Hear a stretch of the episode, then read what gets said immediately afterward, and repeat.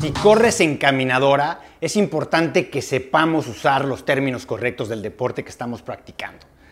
La inclinación de una caminadora se mide en porcentaje y no en grados abusados.